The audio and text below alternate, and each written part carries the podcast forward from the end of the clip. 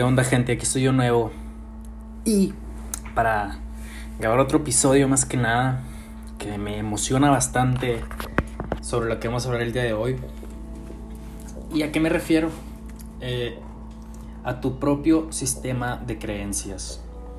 Y es un tema que, que como yo adicto, como una persona exadicta, eh, cuando yo dejé las drogas, me puse esto en mente en mi corazón, en mi alma. Penetró profundamente en mí, pues. Dije, tengo que cambiar mis, mis creencias, no puedo creer en lo mismo, no puedo seguir con los viejos moldes como dicen en Alcohólicos Anónimos. Tiene que haber una reestructuración total de mis paradigmas emocionales, digo personales y emocionales también.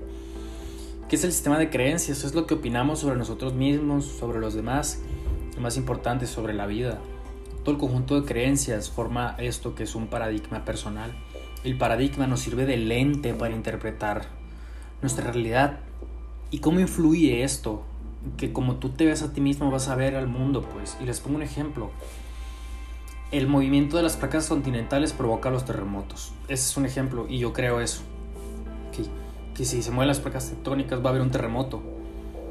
Y otro. Esa es una creencia ¿eh? sobre los terremotos. Luego viene otra creencia, la ira. Dios cuando se enoja provoca los terremotos. ¿Cuál es la más lógica? Depende de ti. Obviamente depende, depende cuál adaptes, porque tus creencias reflejan tus distintas formas de ver el mundo. Entonces a lo que quiero ir. Adapta tus propias creencias. Y me preguntaban hace poquito una amiga, me dijo, oye, ¿y tú crees en el cielo, en el infierno? Y yo le dije, no, no creo. ¿Y por qué? Siempre está la pregunta por qué. Y yo siempre pregunto por qué. me encanta cuestionar y así soy, pues ni modo. Desde que, me salí, desde que salí las drogas creo que tenía que cuestionar todo para hallarle sentido o no y que me trajera paz. En fin, le dije, no, no creo porque no creo yo que, bueno, en lo personal, primero me fui, me fui a lo mío. En lo personal me trae bastante remordimiento, bastante nostalgia, bastante miedo pensar que que me voy a ir al infierno muriendo o me voy a ir al cielo. Y me dice amigo, sí, pero cuando te mueras, cuando nos muera, cuando todos muramos, vamos a saber a dónde vamos a ir y no sé qué. Sí, pues esa es tu creencia y no la mía. Yo creo que vienes a esta vida a vivir lo mejor posible. Yo creo que no te tienes que estar cuidando de hacer esto y hacer lo otro. Y a ver, que, que caer o o no tengo que, hacer esto porque en un futuro me voy al infierno y empiezas a futurizar y tu mente y te identificas con tu mente, con tus pensamientos y te empiezas a hacer toda una situación catastrófica en tu mente, con tus emociones y todo esto se va haciendo como una bola de nieve que termina luego a estrellarse contra un muro y el muro eres tú y ah, un desmadre, ya me la sé, ya sé por dónde va, no me agrada. Así le dije mi respuesta, no. Y luego él luego dice, "No, pues y luego el cielo no me gustan las dicotomías, no me gusta blanco, no me gusta decir blanco y negro, cielo, infierno, santo, pecador, hombre, mujer. Sí me, voy a explicar pues, pero hablando de mis creencias. Para mí cuando, cuando yo muera yo sé que voy a ir al paraíso pues. No sé cómo es el paraíso. Yo me lo imagino algo hermoso donde puedo estar sentado y van a estar todos los recuerdos de mi vida. Y voy a poder acceder a ellos cada vez que yo quiera. ¿Para qué? Para volver a sentir pero no con una necesidad de sentir, sino con, una, con, con un anhelo de, ah, quiero volver a ver qué hice en esta vida y la vida que sigue, porque yo creo en las vidas pasadas y en las vidas futuras. Esas son creencias que yo vine a adoptar. Tampoco me mato, ah, ¿qué me va a pasar en mi vida pasada o qué me va a pasar en mi vida futura? Son creencias que te traigan paz a ti mismo, pues y sabes que ni a ellas, ni a esas creencias se tienes que aferrar tampoco. ¿Por qué? Porque caes en fanatismo, porque caes en una en que te vuelves aferrado. Yo creo que eh, parte del plan de vida que yo he tomado es reestructurar todas las creencias que yo he tenido. De repente platico con amigos, oye, yo creo que esto es como una simulación, güey, que estamos en una computadora. Órale, qué chingón. Si a ti te sirve, adelante, qué chingón. Ya, soy, ya yo sí sabré si la adapto o si, o si me la creo, pues para mí, el, como, yo, como me decían, ¿no? el cielo y el infierno no existen, pues el cielo y el infierno yo creo que es un estado interno en el cual tú te vas a encontrar de dicha Un estado de dicha es el cielo. Un estado de, de, culpa, de arrepentimiento, que te la vives pensando en el pasado, ahí es el infierno. Para mí no es un plano espiritual en el cual te vas a ir después de la muerte, etcétera, etcétera. Y sí, he ido en contra de bastantes creencias que me ha tratado de imponer mi familia, amigos, alguna religión, em, gente con la que me llevo. Y sabes que resulta que cuando tú te tomas tus propias creencias y das a entender que tienes tus propias creencias, la gente suele molestarse. Pues ya cada quien, ¿no? Pero la importancia de este episodio es decir que adapta tus propias creencias y adóptalas. Si tú crees que que después de la vida hay un cielo y un infierno y eso te trae paz, adelante. Si tú crees que no hay nada después de la vida, adelante y eso te trae paz, adelante. Y sabes que luego no es necesario explicársela a nadie. Porque ya tú te la creíste y ya si te trae paz, con eso te das por bien servido. Y me, he llevado, me he empujado a mí mismo a adoptar y adaptar ciertas nuevas creencias. Por ejemplo, mucha gente se ve envuelta en este dilema de, oh, ¿qué, ¿qué pensará Dios de lo que estoy haciendo? Y no sé qué. Yo también me había envuelto de, no, y a Dios no le gusta esto, y etcétera, etcétera. Y esto que estoy haciendo es malo y Dios me va a castigar. Me costó bastante tiempo entenderlo. Dios es amor puro. Dios no está ahí para juzgarte, para castigarte. Al fin del día y al comienzo del día, aunque, la, aunque hagas lo que hagas, Dios te ama de todas maneras. Y eso me traído bastante tranquilidad. ¿eh? Y créeme que desde que fui a Alcohólicos Anónimos, concibí a Dios. Y desde ahí yo creo que nació este tipo de... que empecé a adaptar mis propias creencias. Concibe a Dios o tu poder superior a tu propia manera. No como te lo dice una religión, como tú quieras. Si para ti Dios es un perro que está allá afuera corriendo y va detrás de un hueso y te sirve, adelante. Si para ti Dios es la Santa Muerte y te sirve, adelante. ¿Por qué? Porque ya no te ves en este tipo de, ay, de esta invasión personal en la cual, ah, me quieren imponer una creencia a toda costa. Ya depende de ti, pues. Y está, y está muy chingón y yo creo que te lanzas bastante la autonomía y este y se va generando también una confianza una autoconfianza también,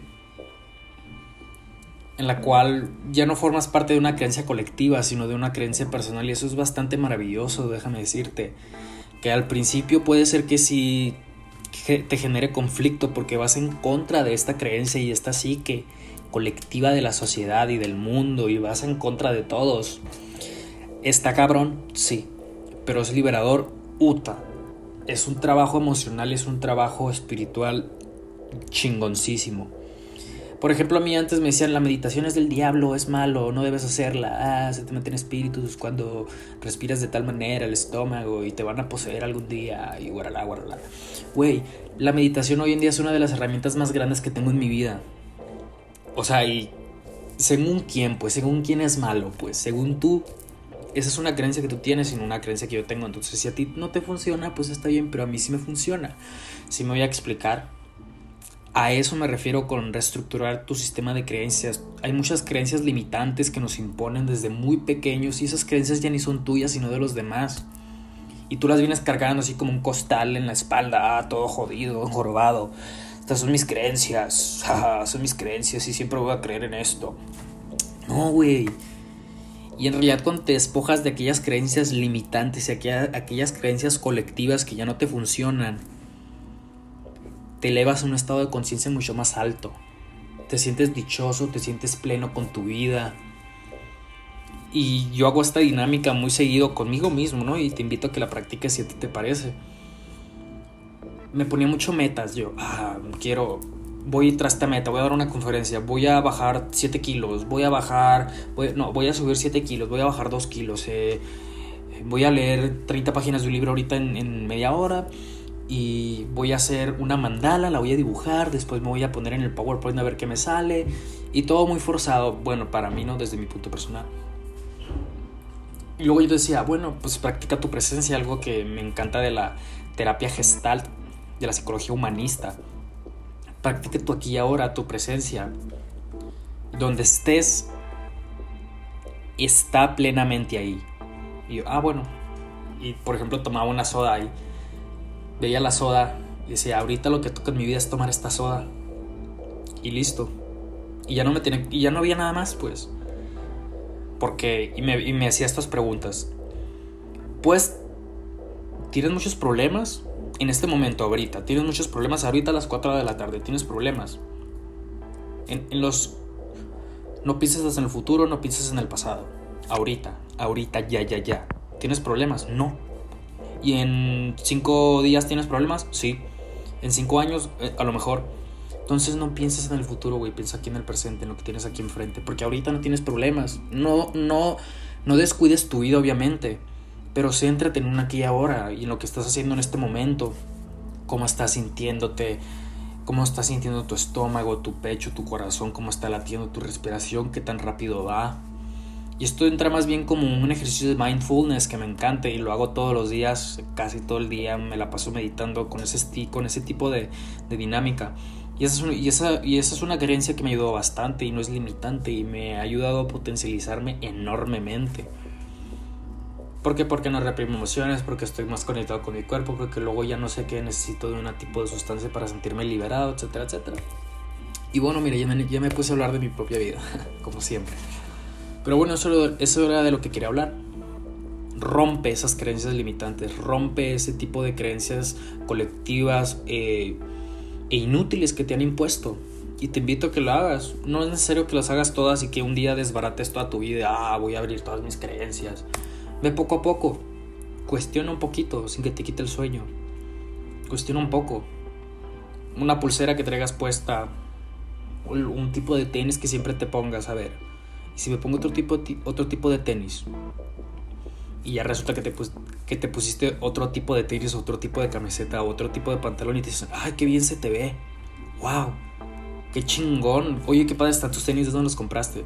Así suele pasar después adquieres una, nueva creencia de, ah, Dios es amor puro, por ejemplo, así lo tomé yo. Y siempre ando de buenas, pues, o siempre me ven de buenas. Oye, ¿qué te pasa, güey? Siempre andas de buenas, ¿qué pedo? O sea, luego la gente comienza a notar. Igual no digo que importe mucho lo que piensan los demás, pero luego empieza a cambiar tu entorno, pues, porque comienza a ver, se comienzas a ver la realidad de diferente manera, porque vas cambiando los lentes, por así decirlo, que son las creencias. Te invito a que lo hagas poco a poco, y avanzando otro estilo de cabello, otro tipo de ropa. Si siempre andas de pantalón, ponte short. Si siempre andas con camisa apretada, ponte una camisa bien floja, bien a gusto. Expresa, eso solamente es otra expresión de tu cuerpo y de tu sensación y tus emociones. Está chingo, te invito a que lo hagas. Gracias.